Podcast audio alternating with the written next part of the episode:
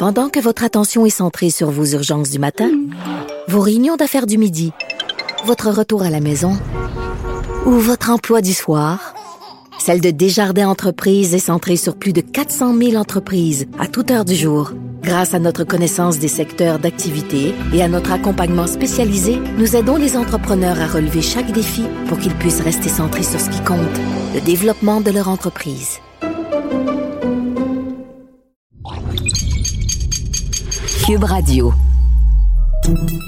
Salut, c'est Charles Dran avec l'équipe dans 5 minutes. On s'intéresse aux sciences, à l'histoire et à l'actualité.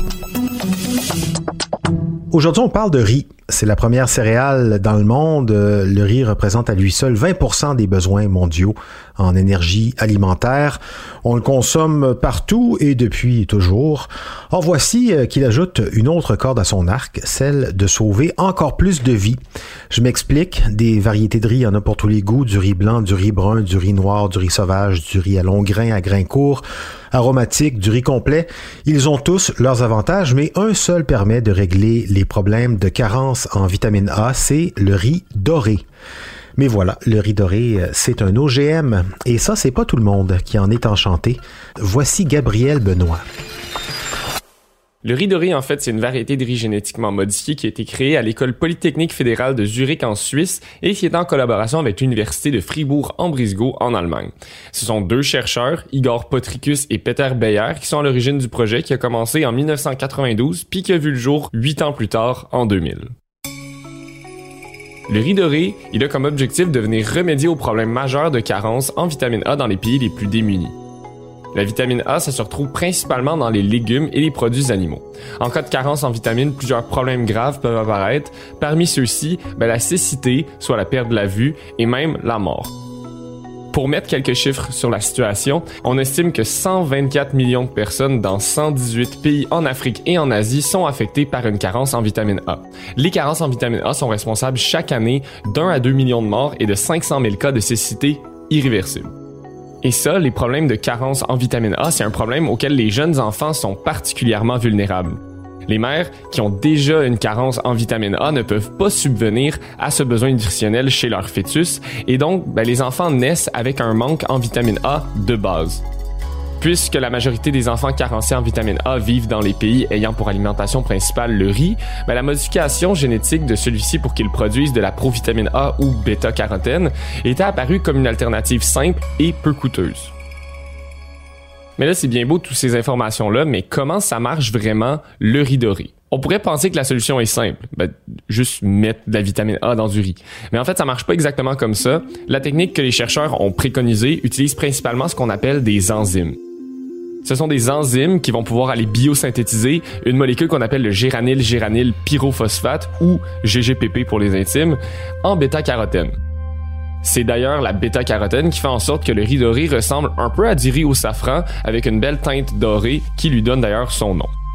Et donc, lorsque la personne va manger le riz plein de bêta-carotène, eh bien, les enzymes qui sont déjà présentes dans son intestin vont la convertir en vitamine A qui va permettre de venir pallier aux carences.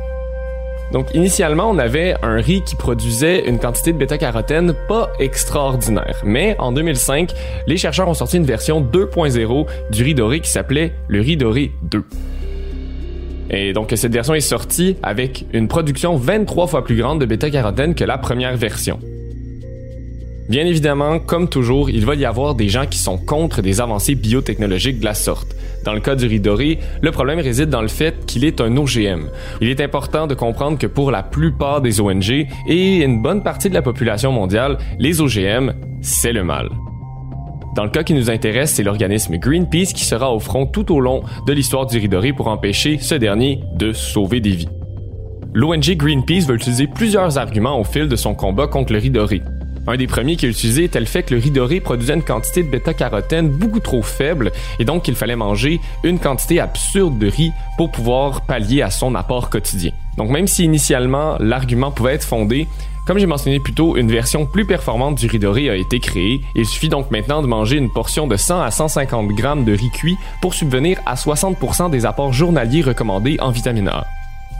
Aussi, Greenpeace apportait comme point que la monoculture était peut-être pas la solution et qu'un menu plus varié et diversifié serait beaucoup plus profitable pour les gens sur place. Même si cet argument-là est pas faux, ben c'est quand même compliqué de réaliser une telle chose alors que la population sur place est extrêmement pauvre et donc de garder la fraîcheur et la salubrité de produits comme de la viande et des légumes, c'est beaucoup plus compliqué que lorsqu'on parle de riz qui se conserve très très bien à long terme.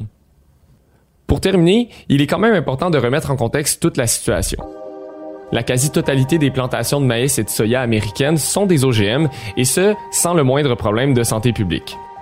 Un autre exemple d'OGM très populaire serait probablement la banane, comme on la connaît actuellement, qui a passé à travers une pléiade de changements génétiques pour arriver aux fruits pratiques qu'on connaît de nos jours. C'est donc malgré les tentatives des ONG comme Greenpeace de démoniser les OGM que le riz doré a été approuvé à la consommation au Canada, aux États-Unis, en Nouvelle-Zélande et en Australie.